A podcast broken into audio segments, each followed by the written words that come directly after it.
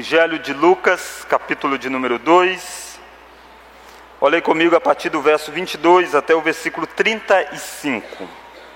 Diz assim: Passados os dias da purificação deles, segundo a lei de Moisés, levá-lo a Jerusalém para o apresentar ao Senhor, conforme o que está escrito na lei do Senhor. Todo primogênito ao Senhor será consagrado para oferecer um sacrifício segundo o que está escrito na referida lei: um par de rolas ou dois pombinhos. Havia em Jerusalém um homem chamado Simeão, homem este justo e piedoso, que esperava a consolação de Israel, e o Espírito Santo estava sobre ele. Revelara-lhe o Espírito Santo que não passaria pela morte antes de ver o Cristo do Senhor. Movido pelo Espírito, foi ao templo e quando os pais trouxeram o menino Jesus para fazerem com ele o que a lei ordenava, Simeão o tomou nos braços e louvou a Deus, dizendo: Agora, Senhor, pode, podes despedir em paz o teu servo, segundo a tua palavra, porque os meus olhos já viram a tua salvação, a qual preparaste diante de todos os povos, luz para a revelação aos gentios e para a glória do teu povo de Israel. Estavam o pai e a mãe do menino admirados do que dele se dizia. Simeão os abençoou e lhe disse a Maria, mãe do menino: Eis que este menino está destinado tanto para a ruína como para levantamento de muitos em Israel e para ser alvo de contradição. Também uma espada traspassará a tua própria alma para que se manifestem os pensamentos de muitos corações. Vamos orar? Pai bendito, fale conosco nessa noite através da exposição da tua palavra. Ilumine o nosso coração, age na nossa vida, atue, ó oh Deus, de forma poderosa para que nós possamos ouvir a tua voz. Nós cremos que o mesmo Espírito Santo que estava sobre Simeão, que o conduziu a perceber quem era o Messias, é o mesmo Espírito Santo que está dentro de nós que é capaz de, nesta noite, nos conduzir a perceber o que a tua palavra tem para nós. Por isso, Deus, fale conosco, em nome de Jesus. Amém. Irmãos, neste mês de dezembro, nós olhamos para este Evangelho de Lucas e nós olhamos para os cânticos natalinos presentes no Evangelho de Lucas. Nós temos dois grandes cânticos que nós já vimos, que é o cântico de Maria e o cântico de Zacarias. E nós temos uma pequena, uma estrofe muito pequena que também é chamado de cântico, que é o cântico dos anjos. E nós vimos o cântico dos anjos ontem, por exemplo, na nossa cantata. Mas hoje eu quero olhar para este cântico, o cântico de Simeão. Todos esses cânticos que eu citei, eles estão relacionados com o nascimento de Jesus, com o primeiro Natal. E aqui você tem um homem chamado Simeão, que externa o seu cântico aí a partir do versículo 29 até o versículo 32. E aí ele exalta a Deus com uma música, tendo diante dele, nos braços dele, o verdadeiro sentido do Natal, o verdadeiro significado do Natal. Ele está com Jesus nos braços, quando ele fala, quando ele canta, quando ele entoa este cântico aí registrado para nós. Mas nós gostaríamos de olhar para este cântico dentro dessa história toda. Quem era esse Simeão? E este cântico que ele faz e a profecia que ele também anuncia diante de Maria. Então, o que é que nós podemos aprender com Simeão e o seu cântico? E eu quero olhar com você três lições nesta noite sobre Simeão e o seu cântico. E a primeira lição que você encontra é uma redenção aguardada uma redenção esperada, uma redenção desejada, uma redenção que Simeão aguarda que possa concretizar no seu tempo e na sua história. Olha aí comigo o versículo de número 25. Diz assim: Havia em Jerusalém um homem chamado Simeão. E olha as características deste homem, vamos ler? Homem este, justo e piedoso, que esperava a consolação de Israel e o Espírito Santo estava sobre ele. Essa descrição é fascinante, porque nós estamos falando de um homem antes do período do Pentecostes. Você sabe que em Atos 2, depois que Jesus é, sobe aos céus, ele derrama o Espírito sobre toda a carne. E aí não há mais distinção de nenhum tipo de pessoas e todos recebem o Espírito Santo nessa perspectiva.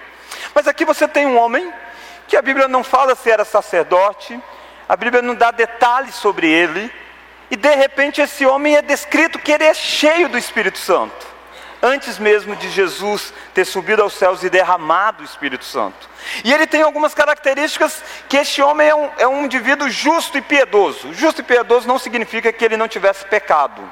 Óbvio que ele tinha pecado, como todo ser humano tinha pecado e tem pecado. Justo no sentido dos relacionamentos dele. Ou seja, ele era um homem crente nos moldes do Antigo Testamento.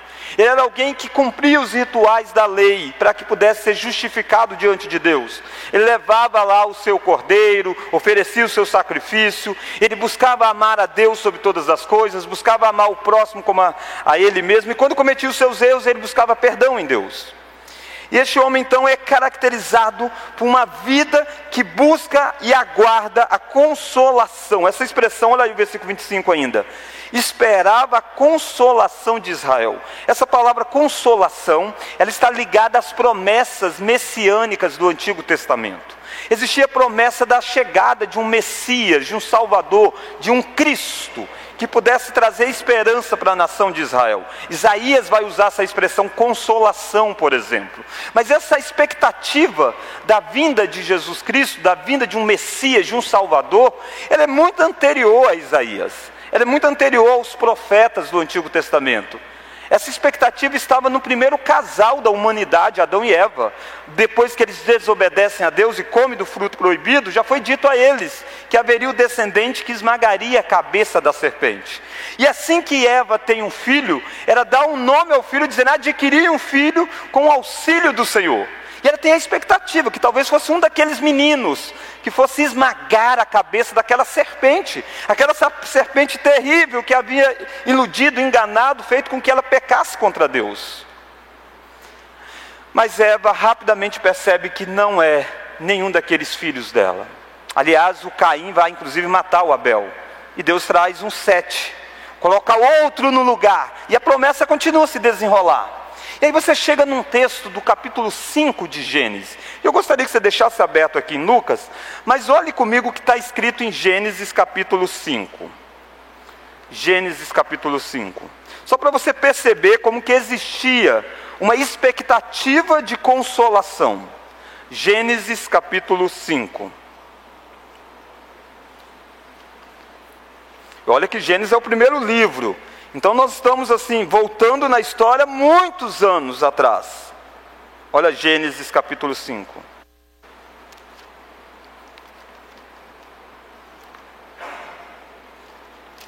Olha aí comigo, você deve perceber que é uma genealogia de Adão, esse capítulo 5 de Gênesis. E aí vai ter vários nomes, fulano gerou fulano e tudo mais. Olha lá o versículo de número 28. Lameque viveu 182 anos e gerou um filho. Vamos ler? Pôs-lhe o nome de Noé, dizendo: olha o que, que ele põe o nome de Noé. Este nos consolará dos nossos trabalhos, das fadigas de nossas mãos, nesta terra que o Senhor amaldiçoou. Perceba como é que a expectativa de uma redenção está lá nos primórdios da história. Era muito difícil viver em uma terra amaldiçoada por Deus. Era muito difícil viver em uma terra quebrada pelo pecado. Era difícil viver em uma terra que sofria as consequências do pecado de Adão e Eva. Era difícil viver em uma terra que tinha indivíduos que tiravam a vida um dos outros, em que a violência prosperava de forma extraordinária. Era difícil viver em uns dias em que os filhos de Deus e os filhos dos homens vão se misturar, como acontece no capítulo 6 de Gênesis. Era difícil e tem um menino chamado Noé. E ele diz: Vou colocar o nome de Noé, porque esse menino vai nos consolar. Esse menino vai nos livrar dessa maldição, dessa terra amaldiçoada. Porque a, a, o eco de Gênesis, capítulo 3, vai ter o descendente da mulher, que vai reverter o quadro da humanidade. Foi passado de geração para geração. E Lameque desejava que talvez fosse aquele menino que nasceu, mas não era. Não era Noé. Noé era um dos instrumentos. Deus usou Noé para preservar também a linhagem, como Deus usou Sete. Mas não é Noé, não é Sete, não é Davi. Vários homens de Deus surgem na história. Um deles é Moisés que liberta Israel de uma escravidão do Egito. Mas também não é Noé que vai resolver a maldição na terra. E essa expectativa, então, quando é que surge a consolação de Israel? Vai permear, vai transcorrer todo o Antigo Testamento e vai se tornar mais claro nos profetas. Em Isaías, que vai dizer do servo sofredor e de tantos outros. Mas você encontra que no meio dessa caminhada, no meio dessa demora da realização da promessa, muitos começaram a duvidar de que de fato haveria alguém que pudesse reverter a maldição que estava sobre a humanidade. Muitos começaram a abandonar essa fé ao Deus de Israel. Quando o povo de Israel foi levado cativeiro para a Babilônia, por exemplo, muitos não quiseram voltar quando Deus libertou o povo. Eles falaram: não, nós já temos casa, temos família, estamos bem aqui, para que voltar? Percebe? A ideia de aguardar o descendente começou a se perder em muita história. E aí você chega então em Malaquias, e aí é o último profeta a dizer: vai vir o, aquele que vai resgatar o povo da maldição. E aí fica 400 anos de silêncio profético.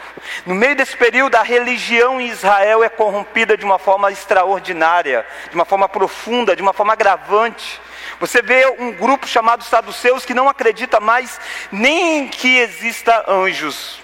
Era um grupo que estava vivendo na época de Jesus, eram os saduceus, alguns deles eram do, da, do túmulo dos sacerdotes. Eles não acreditavam nos profetas, eles não acreditavam na ressurreição. Eram uns incrédulos com capa de religiosos. Você tinha um outro grupo que eram os escribas e fariseus. Esses não, esses criam em todo o Antigo Testamento. Eram ortodoxos, mas hipócritas de vida. Mortos de vida. Conheciam a Bíblia, mas não tinham caráter. Não eram justos, não eram íntegros, não eram tementes a Deus, porque a convicção de a consolação de Israel também tinha ido embora na prática. Só para você ter ideia, sabe como Jesus tratava eles? Jesus tratava eles de raça de víbora, de sepulcro caiado. Nós não estamos dizendo de descrentes, nós estamos dizendo de religiosos na época de Jesus. Percebe como é que a, a situação era de muito desespero. Aliás, politicamente Israel era dominada por Roma. Eles não tinham mais um rei judeu no trono, dizendo: Esse é o nosso rei, um descendente de Davi governando. Não tinha. Mas Simeão continuava a crer na consolação de Israel. Por mais que o cenário fosse adverso, você tem um cara que continua crendo que um dia Deus vai reverter o quadro da história. E Simeão não é o único que é chamado de justo e temente a Deus nesses dias que antecedem o nascimento de Jesus Cristo. Você encontra o próprio José, que vai ser o pai adotivo de Jesus, sendo chamado também de homem justo. Também alguém que cria você também encontra a própria Isabel sendo chamada de uma pessoa temente a Deus. Você tem Maria, você tem uma tal de Ana. Tinham algumas pessoas que, a despeito da secularização na sociedade, a despeito de uma religião morta, ainda a fé continuava na promessa de que vai ter um consolador. Então a primeira lição que nós estamos vendo é uma restauração, uma redenção aguardada por Simeão. Simeão rema na contramão do mundo, porque ele crê numa promessa feita em um jardim, de que o descendente da mulher vai esmagar a cabeça da serpente. Mas Simeão, ele tem algo além desse fato. Ele crê nisso já, ele já cria nisso. Não sabia quando isso aconteceria. Até que no versículo 26 você tem uma informação a mais. Olha o versículo 26. Vamos ler? Revelá-lhe o Espírito Santo? Do Senhor. Aquela expectativa toda, de repente o Espírito Santo revela a Simeão, dizendo o seguinte: Ei, você não vai passar pela morte antes de ver com os teus olhos, cumprir essa promessa. Irmãos, isso aqui é extraordinário, porque Abraão desejou ver o dia de Cristo, conforme Jesus disse.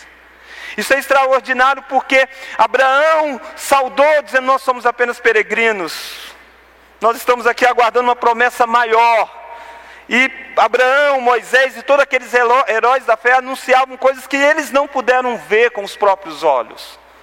E Deus diz para Simeão assim: Simeão, você verá, você não morre enquanto essa anos de promessa não concretizar no seu tempo, na sua história.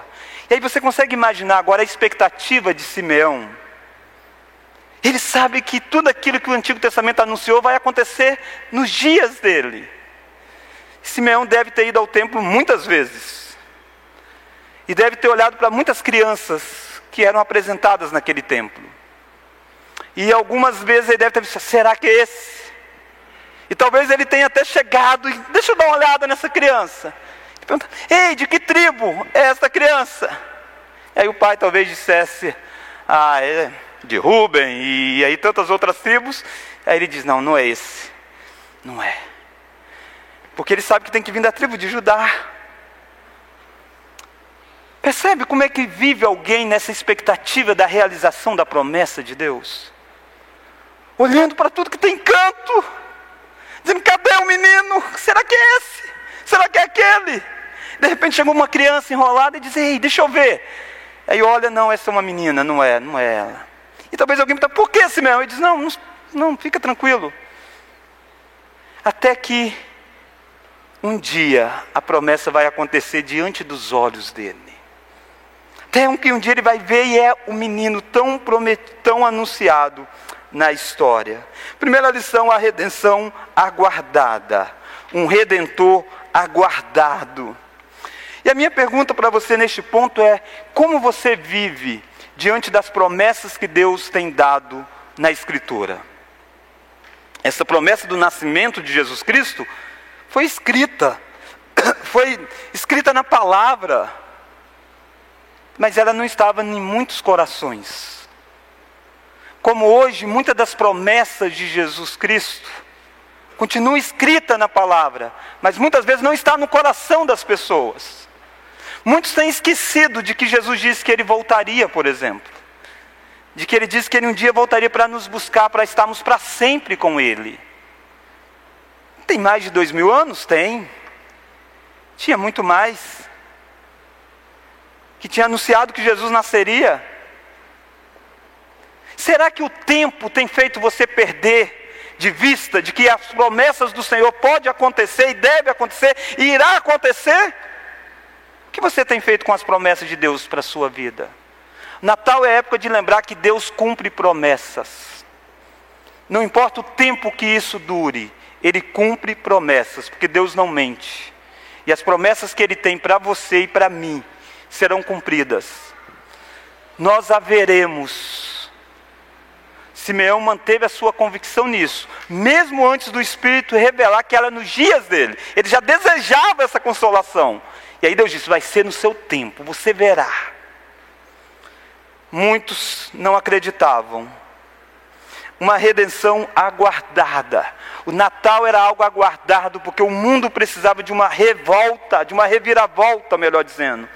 O mundo precisava de alguém que pudesse tirar a maldição sobre toda a humanidade que foi decaída na queda de Adão, como nós vimos lá em Gênesis capítulo 5. Mas eu quero olhar com você a segunda lição. Se a primeira é a redenção aguardada, a segunda então é a redenção manifestada. Olha o versículo de número 27. Movido pelo Espírito, foi ao templo e quando os pais trouxeram o menino Jesus para fazerem com ele o que a lei ordenava, Simeão o tomou nos braços e louvou a Deus, dizendo: Vamos ler?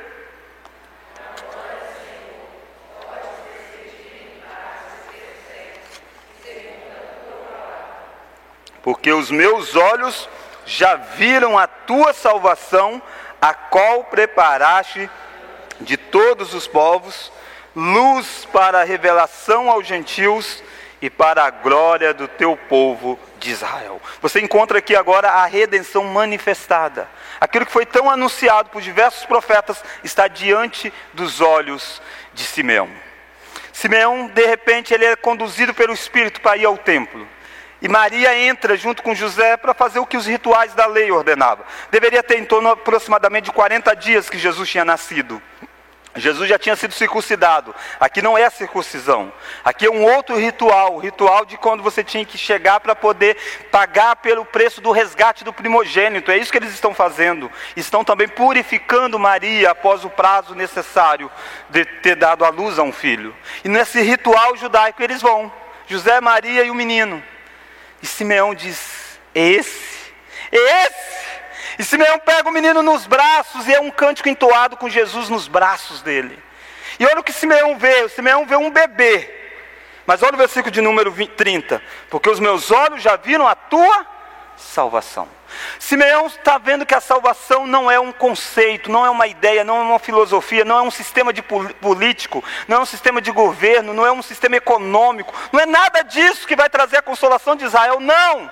A salvação é um menino e ele tem um bebê nas mãos, um menino que se ele soltar, cai.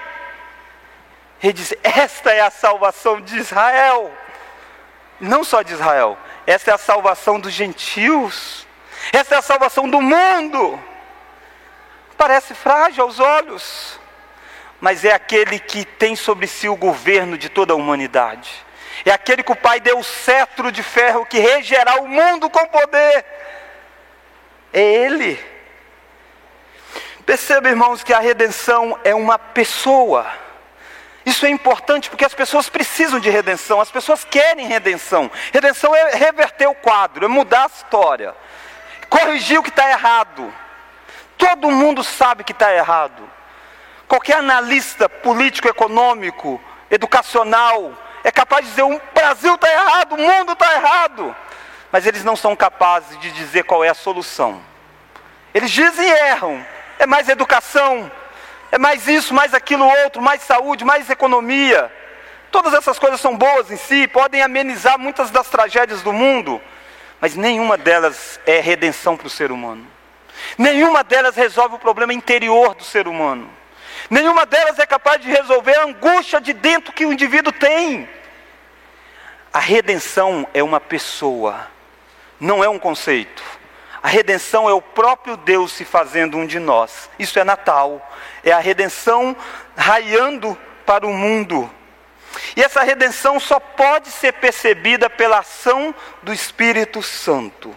Olha o versículo de número 27. Vamos ler? Movido pelo Espírito. Só um minuto. Movido pelo Espírito. É o Espírito quem moveu Simeão ao templo aquele dia. Talvez ele até dissesse: ah, hoje eu não vou. Não é meu, não tem filhos meus, não tem netos, não tem parente meu para ser apresentado. Não, o Espírito o move, o leva ao templo. O Espírito descortina nos olhos dele aquilo que as pessoas não estavam vendo. Todo mundo via um menino aí, mas ninguém via um Salvador aí. Aliás, José e Maria vão oferecer um sacrifício de alguém que não tem muita condição financeira. Se você olhar o versículo 24, vai dizer que eles ofereceram um par de rolas e dois pombinhos. Quando você olha para Levítico, você entende, eh, Levítico capítulo 12, que a lei envolvendo essa consagração de primogênito, envolvendo essa purificação após o parto, era que deveria entregar um cordeiro de um ano. Agora, se você não tem condição de dar um cordeiro de um ano, se você não tem dinheiro para isso, você deve dar então dois pombinhos. José não tem como dar um cordeiro. Você deve lembrar que ele saiu da cidade dele e foi se recensear numa outra cidade. E lá aconteceu de Maria dar luz ao menino. Foi meio que inesperado o momento. E teve que ficar hospedado, e aí procura um lugar daqui, lugar daí, acaba nascendo uma manjedoura. Mas eles ficam naquela região durante os 40 dias aí. Muito do que José tinha já foi gasto aí.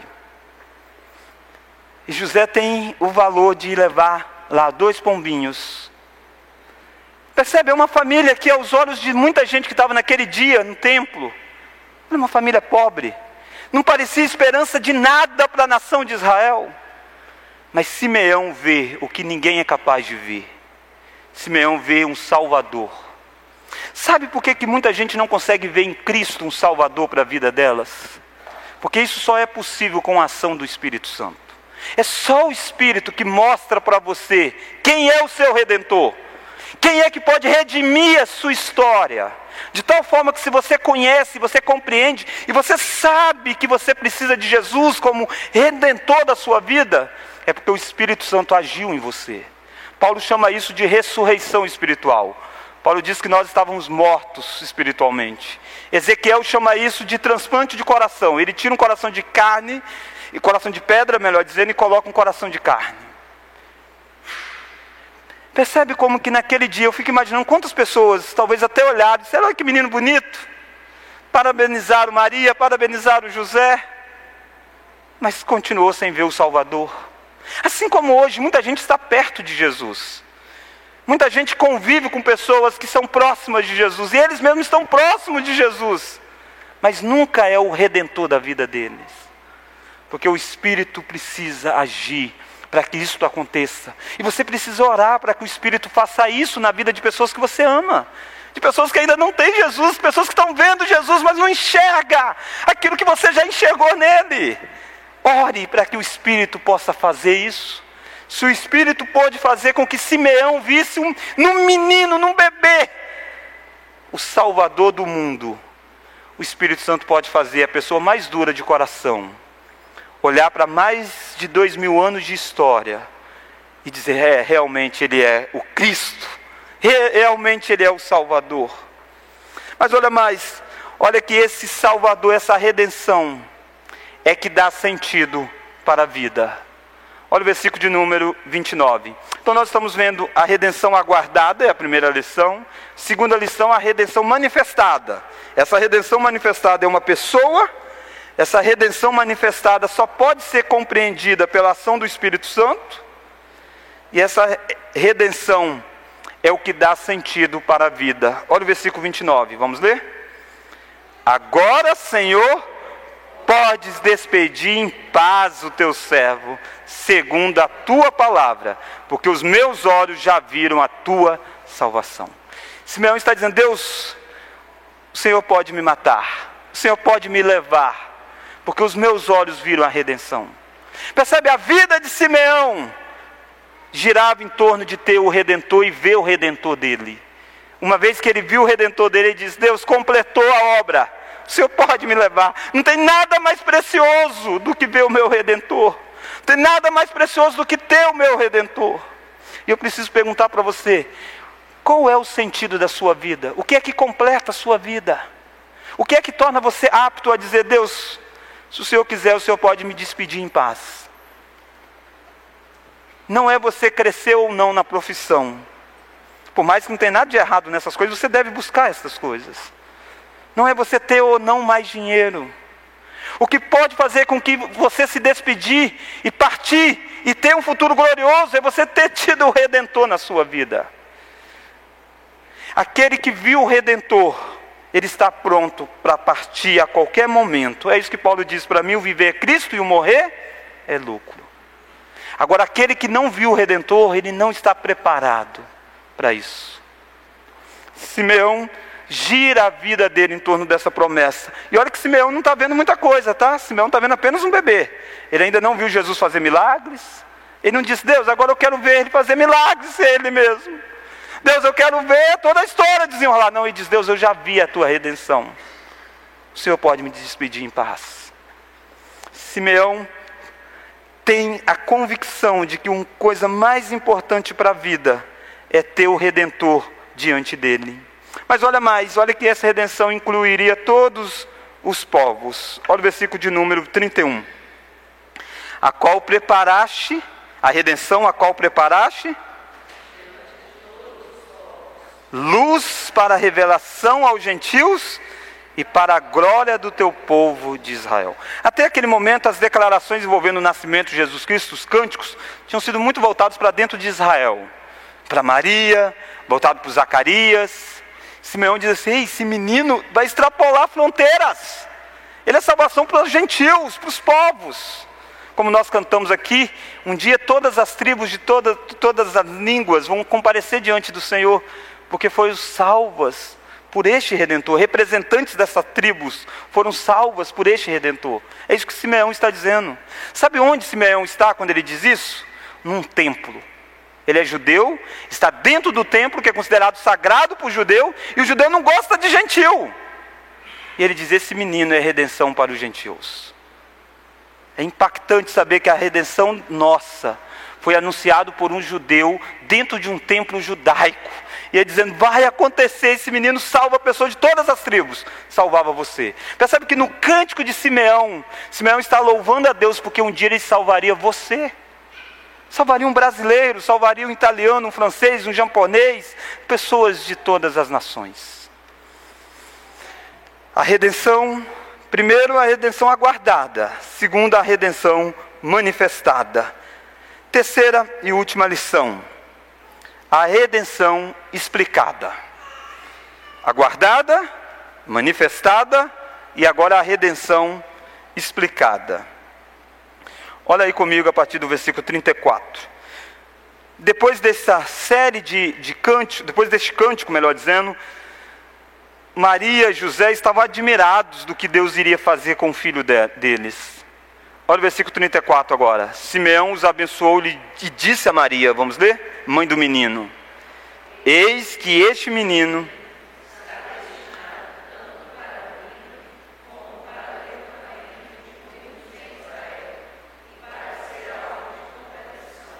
Também uma espada transpassará a tua própria alma, para que se manifestem os pensamentos de muitos corações.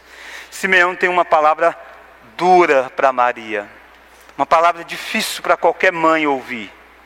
Ele diz para Maria que esse que vai ser o Salvador de todas as nações, ele vai ter um ministério árduo e difícil. Essa redenção é explicada por Simeão no ponto de dizer que o Redentor vai dividir a humanidade. É isso que ele está dizendo para Maria. Ele está dizendo: este menino está destinado a dividir a humanidade. Olha lá o versículo 34. Eis que este menino está destinado tanto para ruína, como para levantamento de muitos. É o mesmo menino, vai ser motivo de ruína para alguns e levantamento de outros. Ele está dizendo a humanidade vai ser dividida. Nós vivemos em uma humanidade que gosta de dividir pessoas, divide pessoas por gênero, divide pessoas por cor, branco, é, branco, é, pretos, e aí por aí vai tantas outras cores, pardos, e tentam dividir nesse sentido. Divide pessoas por etnias, divide pessoas por, por questão financeira, pobres e ricos, divide pessoas por faixa etária, nós vivemos em um mundo cheio de divisões, muitas dessas divisões artificiais, algumas delas erradas. Mas existe somente uma divisão de fato aos olhos de Deus. A divisão se você é ruína ou se você está sendo levantado por este redentor. Se você está caindo diante deste redentor, você está sendo erguido diante deste redentor. Só existe uma divisão na humanidade daqueles que são a favor de Cristo e daqueles que são contra Cristo. Foi isso que Jesus disse. Aquele que comigo não ajunta, espalha. Quem não é por mim, é contra mim. Esse menino cresceu e disse essas palavras. Maria ouviu estas palavras nesse dia de tão alegria de Simeão, mas ela ouviu dizendo: Ei, o seu filho vai ser motivo de ruína para muitos. E foi, porque ele era a pedra angular profetizada na Escritura, a pedra que a Bíblia diz que os construtores rejeitaram. Jesus foi ruína para um Judas Iscariotes que amou 30 moedas de prata mais do que Jesus, e Judas é o filho da perdição. Jesus foi ruína por um Herodes da vida que tentou matá-lo. Jesus foi ruína para tantos líderes religiosos de Israel. Jesus está sendo ruína para tantas pessoas. E um dia esse Jesus vai voltar e ele vai dizer para essas pessoas: Afastai de mim, porque eu nunca vos conheci. Mas esse Jesus tem sido motivo de levantamento para muitos. Para pessoas que tinham a vida quebrada, como uma mulher que foi pega em adultério, eles iriam apedrejá-la. E Jesus disse: Atira a primeira pedra que não tem pecado, vai e não peques mais. Jesus foi causa de levantamento para um Pedro que diz três vezes: Eu não conheço Jesus. Jesus foi causa de levantamento para uma multidão de quase 3 mil pessoas, dentre elas, boa parte daqueles tinham estado no dia da crucificação de Jesus, dizendo: crucifica-o, crucifica-o. E Pedro diz: arrependa do pecado, eles se arrependem, e eles são salvos, quase 3 mil. Jesus está sendo motivo de levantamento para eles.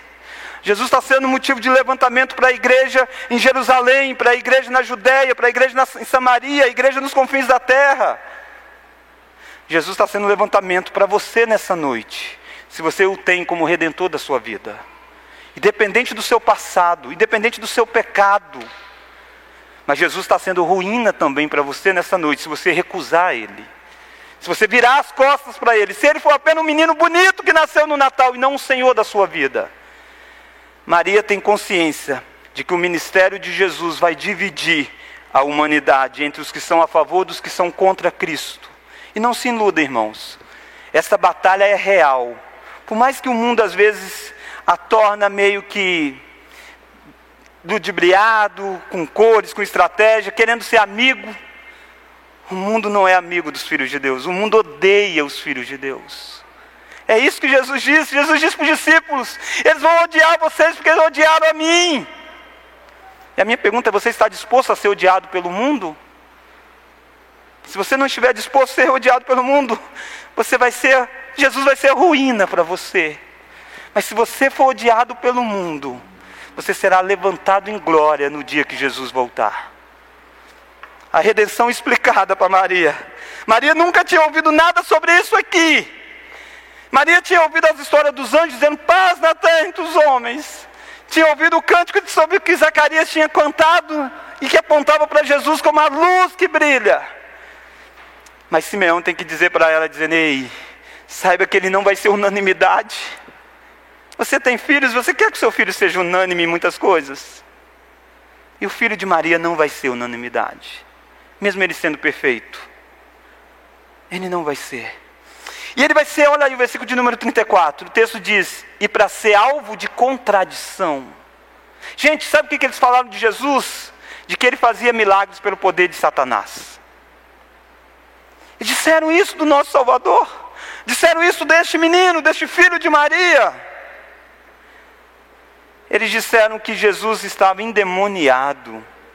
Eles disseram que Jesus blasfemava contra Deus. Eles disseram que Jesus era um usurpador. Muitas opiniões sobre Cristo enquanto ele estava entre nós, e muitas opiniões sobre Cristo depois que Jesus subiu aos céus e continua tendo. Quantas pessoas não se levantam aí para dizer, dizer que Jesus nunca existiu? para dizer que Jesus é uma ilusão, que Jesus é uma fábula, que Jesus é uma construção social do cristianismo. Há um tempo atrás, um, recentemente, melhor dizendo, um grupo lançou até um, um especial aí de Natal, zombando do nosso Salvador, e às vezes a gente fica revoltado, mas está dito aqui para Maria, ele vai ser alvo de contradição. Não é novo as tentativas de humilhar o nosso Salvador. Mas olha mais, a redenção é explicada. Como que ela é explicada? É uma redenção que dividirá a humanidade em dois grupos. E é uma redenção que será realizada por meio de sofrimento. Olha o versículo 35. Também uma espada transpassará a tua própria alma, para que se manifeste os pensamentos de muitos corações. Simeão está dizendo: Ei, esse menino está destinado também para morrer, Maria. E uma espada vai transpassar a alma de Maria, no sentido de uma espada que a expressão grega é para uma espada que causava dor. A ideia de que vai entrar e vai partir o coração. Ele está dizendo, a redenção é boa, é necessária. Ela é profetizada. Mas ela não é como o povo de Israel muitas vezes esperava que fosse um rei político. Não, ela vai ser com dois sofrimentos. E rapidamente Maria começa a ver isso. Logo em seguida, o rei Herodes vai decretar a morte dos meninos. E Maria tem que pegar aquela criança e fugir para o Egito com José, porque eles querem matar aquele menino. E essa perseguição se intensifica em Jesus em vários momentos da história. Até que um dia ele os pega e os leva na cruz do Calvário. E João diz, relata, de que quando Jesus está na cruz do Calvário, Maria está próximo. E Maria está vendo toda essa cena. Talvez ela lembrasse de que tinha sido anunciada há 33 anos atrás, de que ela teria que sofrer essa dor, de ver o filho sendo crucificado. É isso que Simeão está dizendo: uma espada transpassará a tua própria alma, porque só tem como ter salvação se esse menino sofrer. Quando nós falamos de Natal, nós não podemos tirar o foco da cruz. Às vezes a igreja acaba, a igreja de modo geral que eu falo, acaba fazendo dicotomia. Na Páscoa, a morte de Cristo. No Natal, o nascimento de Cristo. Sim, esses dois eventos aconteceram na história em momentos. Mas só tem Páscoa porque teve Natal. E só tem Natal, só faz sentido porque vai ter Páscoa. Só vai ter Natal porque Jesus vai ter que morrer. Nós só podemos estar aqui hoje adorando a Deus e cantando Nasceu o Salvador, porque Ele não nasceu para viver aqui neste mundo para sempre. E nasceu aqui nesse mundo para depois de 33 anos ser pregado na cruz do Calvário. E ele sabia disso desde o início. Ele sabia que esse era o propósito da vida dele. E ele aceitou vir. Ele não foi obrigado. Ele espontaneamente disse para o pai: Eu vou lá. E ele passa por toda a via crucis, sofrendo para que nós pudéssemos ter uma redenção. E Simeão, que não viu nada disso concretizado, ele tem um menino nos braços, mas ele diz: despede o teu servo em paz, porque os meus olhos já viram a tua salvação. Maria, esse menino vai ser alvo de contradição. Muitos vão cair diante dele, muitos vão se erguer por causa dele. E você vai sofrer ao ver ele sendo humilhado e morto. Esse menino morre na cruz do Calvário, mas não permanece morto porque Ele é a salvação para todo aquele que crê nele. E como vamos crer em alguém que está morto? Por isso que três dias depois ele ressuscita. E Maria também o vê ressuscitado. Maria o vê plenamente realizado. E no meio disso tudo, Maria sabe que ela não é a mãe de Deus. Ela é apenas a serva humilde que Deus usou para trazer à luz a parte humana do Salvador Jesus Cristo. E Jesus disse, um certa feita para os discípulos assim: Ei, todo aquele que faz a minha vontade, ele é como meu pai, e como minha mãe, e como meus irmãos. Jesus iguala você a Maria, de tal forma que a sua dor também é a mesma dor que Maria teve quando você vê o seu Jesus sendo humilhado. Mas a sua compreensão tem que ser a mesma de que Maria teve. É necessário que ele seja humilhado para que ele seja exaltado depois e para que nós sejamos exaltados junto com Cristo quando ele voltar. Nós vimos nessa noite sobre o Simeão e o seu cântico. Nós vimos três lições. Primeira lição, uma redenção aguardada. Segunda lição, uma redenção manifestada. Terceira lição, uma redenção explicada. Diante disso, o que, qual é o combustível para você viver durante a semana? É as promessas do Senhor? Tem que ser. Era esse o combustível de Simeão para levantar, caminhar e aguardar a consolação do Senhor. Só quem tem o Salvador em sua vida é que está pronto para morrer. Quem não tem o Salvador na vida, a história ainda não concretizou. Há um risco enorme se partir agora. O Natal aponta para a cruz, para o sofrimento do nosso Salvador. Vamos orar? Pai querido, obrigado, Deus, porque Cristo Jesus nasceu. Obrigado porque esse episódio narrado traz esperança para nós esperança de que o Senhor cumpre as suas promessas. Deus, quão alegre deve ter sido para Simeão ter nos braços aquele que é o autor de toda a história ter nos braços aquele que é o Criador de todas as coisas, ter nos braços aquele que é o onipotente, o Filho de Deus. Obrigado, Pai, porque hoje nós não temos o Senhor nos nossos braços, mas o Senhor nos tem nos seus braços. O Senhor nos carrega no meio das aflições da vida. O Senhor é o nosso redentor.